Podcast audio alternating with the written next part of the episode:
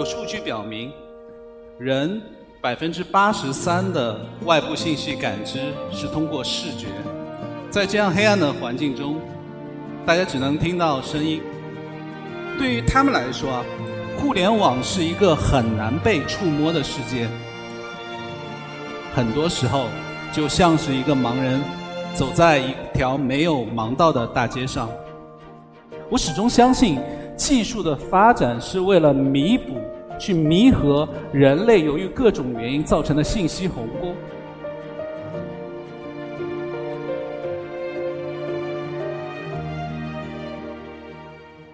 大家好啊，我是滕渊，是负责阿里巴巴信息无障碍的技术小二。大家可以看到啊，我是一个普通的程序员啊，当然我现在还有头发，然后今天也没有穿格子衫。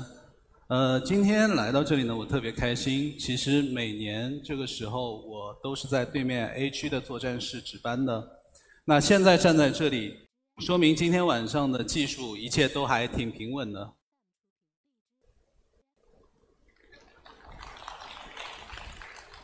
呃，别担心啊，不是我们的灯光出了问题啊。我是想以这样的方式让大家体验一下视障人群每天的生活。有数据表明，人百分之八十三的外部信息感知是通过视觉。在这样黑暗的环境中，大家只能听到声音，看不到任何东西的话，试想一下，在这样的环境里吃饭、穿衣、出行、工作、购物。都是非常困难的事情。全中国有一千七百万的视障用户，而这就是他们的日常。如果算上我们的听障用户以及视力、听力都开始衰减的老年人，呃，信息获取能力受限的群体规模将近三个亿。对于他们来说，互联网是一个很难被触摸的世界，因为相比于现实世界。在网上，更多的信息是需要依赖于看的。我们习惯的网购、刷视频，对于他们来说，很多时候就像是一个盲人走在一条没有盲道的大街上。二零一二年，中国互联网的手机端用户第一次超过了 PC 端，正式从 PC 互联网时代迈入了移动互联网时代，差不多也是同一个时间。阿里开始了移动端的信息无障碍改造。呃，我入职阿里的时候是在二零一四年。我入职的时候看过一个视频，大概是讲就是淘宝那么多年来大概为社会提供了多少的就业岗位。我当时的印象特别深。我也在想，就是除了商业上的一些事情以外，能为社会做一些什么事情？大概是在六年前，我接触到信息无障碍这个领域的时候。那我一直想做的，却又有些模糊的事情，渐渐就有了清晰的形状。有一天，我收到一个视障用户的反馈，因为线下购物需要出门，对他来说特别不方便，所以他想尝试一下网上购物。我当时的第一反应是震惊，因为我其实没有想到，原来盲人是可以用智能手机的。说到这里，我觉得还是有点惭愧，因为那个时候。我们在移动端的信息无障碍的改造还才刚刚起步，无论是商品的信息、下单结算这些基础的功能，都比较难用。特别是那个时候已经进入了读图的时代，但是我们没有办法把图片中的有效信息给提取出来。如果大家经常逛淘宝的话，会知道，像在商品详情这样有大量信息的。页面里面其实大量是由图片构成的，如果没有办法把图片中的有效信息给提取出来，那么视障用户在逛淘宝的时候就会丢失掉大量的购物决策信息。为了解决这个问题，我们和达摩院进行合作，利用 OCR 的技术去识别图片中的文字，让商品图片也能被读出来。在这里，我想给大家展示一下视障用户大概是怎么逛淘宝的。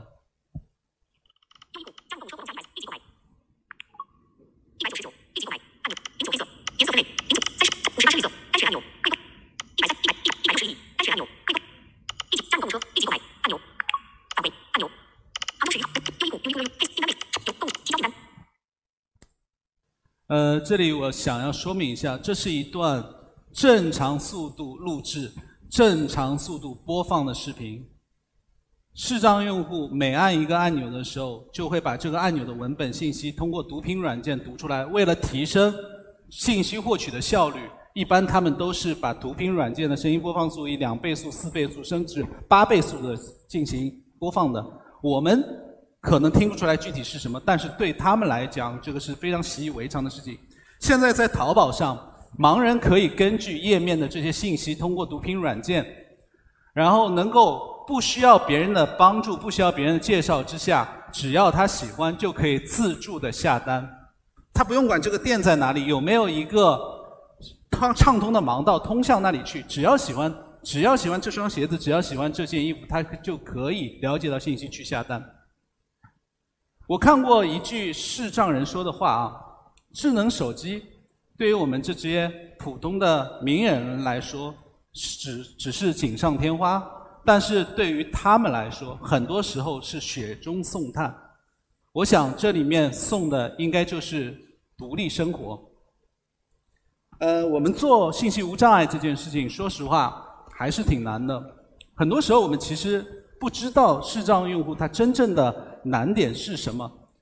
我们不得不通过很多的调研、收集反馈，去了解他们的问题是什么，去进行修复，并将我们修复后完的结果交付给他们进行测试。通过不断的调研以及这样的测试，我们才能知道我们最终改的对不对，有没有效。有的时候，我们也会像。他们一样，我们把会把自己的眼睛给蒙上，把自己带入一个盲人的一个角色去体验我们的东西是不是真的有效？就跟我们刚才开场按灯的时候一样。我最开始很震惊盲人用智能手机这件事情，但是实际上我相信在座的很多人可能不知道，还有很多的盲人他是买相机去拍照片的。当我们真正的去了解他们的需求的时候，我们会发现他们。跟我们其实都是一样的，他们一样会爱吃那些好吃的，看那些好看的，听那些好听的，玩那些好玩的。每年的双十一是个特别的日子啊，对于大家来说，呃，你可能会为家里去添置一些物品，去买一些衣服，但是对我们技术小儿来讲，双十一是我们全年最重要的一次大考。我们这个团队呢是做基础链路的，简单来讲就是在淘宝上的购物环节，大部分代码都是我们写的。提升购物体验是我们一个最基础的目标。我们服务的用户当中，一定是包括那些视视障、听障的用户的。每年我们双十一都会做一个互动游戏，这个大家知道吧？就是像我们的叠猫猫啊。盖楼啊，这些我不知道今年的喵堂游戏，这个大家有没有玩过？有些人很喜欢，有些人吐槽啊，这没关系。我在这里想要说明的是，喜喜不喜欢玩，选不选择玩，是每一个用户的权利。但我们的目标，我们的任务是要把这个选择权完整的交付给用户。从二零一九年双十一开始。每年的大促，双十一、双十二、六幺八，我们的互动游戏在上线的那一刻就已经完成了无障碍的适配。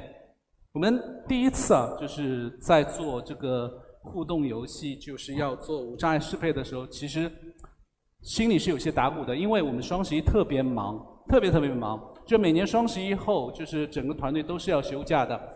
然后在这个情况之下。我们要提一个需求，说我们要上线互动游戏的时候，必须支持这个无障碍的功能。然后做这件事情是需要很多的团队去配合，也是需要我们的很多技术同学去投入大量的精力。我唯一没有想到的是，当我们去提这个想法的时候，所有的小伙伴都是抱以支持的态度。当我们去提需求给每一个技术小二的时候，他们给我的回答都是六个字。没问题，我来做。最近我们办公室里也有不少玩喵堂的小伙伴。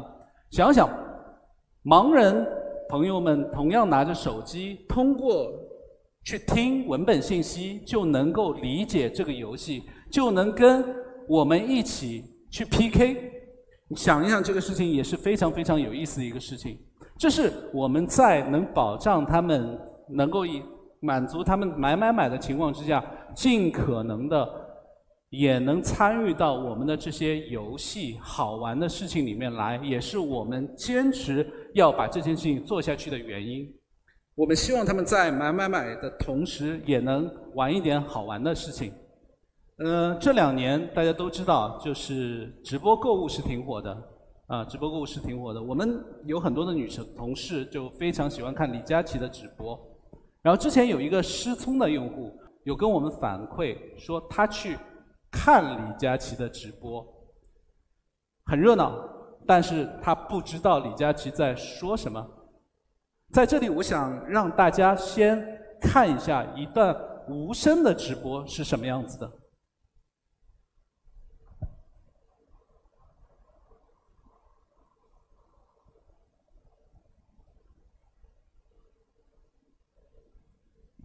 大家可以看到，看得很热闹，但我们看不出来他在说什么。这个是听障用户给我们的反馈，最后变成了我们一个新项目的起点。我们现在正在尝试给直播间做实时弹幕的翻译功能。这里我可以给大家先剧透一下，大概是什么样子的。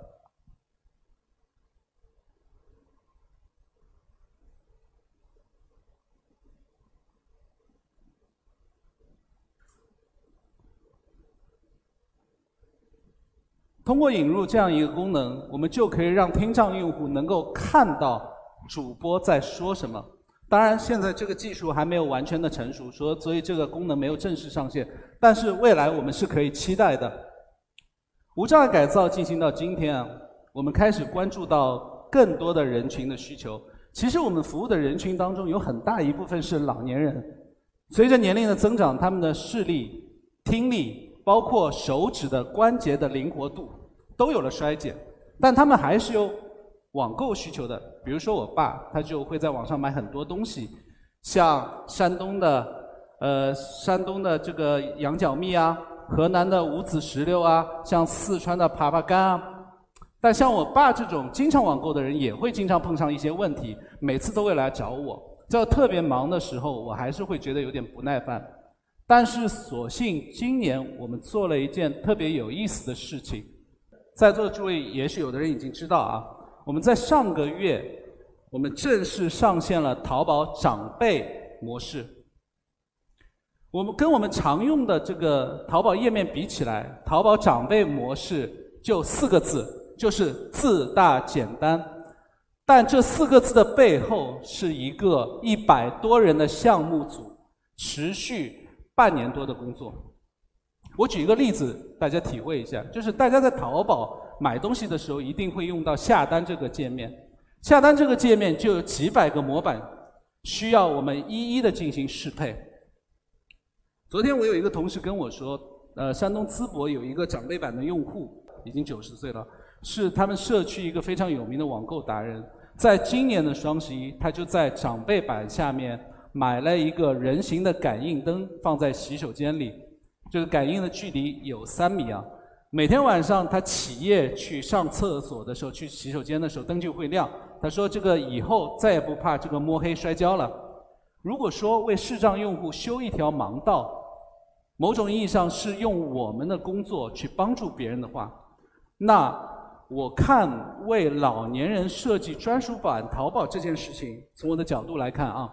更多的时候，我把它理解成是为家里的长辈去做一些事情。更重要的是，我们每一个人都会老，那个时候我们也会碰到各式各样的问题。我相信我们都不希望自己成为那个被遗忘的群体。我们现在解决上一代人的困境，就是在为未来的自己铺路。前年我代表淘宝参加 TADC 科技无障碍发展大会。会后有一位盲人朋友主动找到我，问我是不是负责那个淘宝的无障碍工作。我说是的，他当时就紧紧地握住我的手，说：“呃，特别感谢你们，就是现在我可以在淘宝上自己买东西了。”那个当下，我真实地感受到了我们工作的价值。我每天坐在电脑前写的代码，影响到了每个具体的人。虽然那个时候我没有说，但是我也很想告诉他，正是他们的认可，让每一个参与信息无障碍建设的小二成为了更好的个体。从我开始在淘宝做信息无障碍的工作，今年已经是第六个年头了。我们也从当时无名无份、这个为爱发电的三四个人，变成了阿里巴巴信息无障碍委员会。经常有人问我，就是这样充满挑战的工作，为什么能够坚持下去啊？我特别想分享一下我做这件事情的初衷。无论是视障的群体，无论是听障的群体，无论是老年人的群体，在我们接触的过程中，我们都能感受到这些人的内心，其实跟我们在座的每一个人都没有什么不一样。我始终相信，技术的发展是为了弥补、去弥合人类由于各种原因造成的信息鸿沟。因此，我从来不认为我在做公益这件事情。我觉得我是在实践一个技术人的本分，就是用技术去服务好尽可能多的客户群体。做这件事情，让我变成了更好的自己，这也是我的原动力，支撑着我一直做下去。还想说的一点是，我们的工作除了就是让就是视障用户能够网购之外，其实我们还提供了很多的工作岗位给残障人士，比如说云客服。当你找平台客服的时候，在电脑屏幕的背后，可能就是一个视障人士在为你解答问题。他们每个每个月可能就三四千块钱，钱不多，但是对于他们来说，可能就是一个人甚至一个家庭的生计。在淘宝、在天猫上，我们有唇语口罩，有会发光的门铃，有会播报的电饭锅，我们还有可以买一只鞋的运动品牌。我们和他们一样，都是在用自己的方式，使得更多的人能够过上更美好的生活。在这一段，我很荣幸能够跟这些需要帮助的人走过这一段时间。希望我们所力所能及的做一些事情，让有信息障碍的群体在他们的世界里也有微光。谢谢大家，我是来自阿里的藤渊。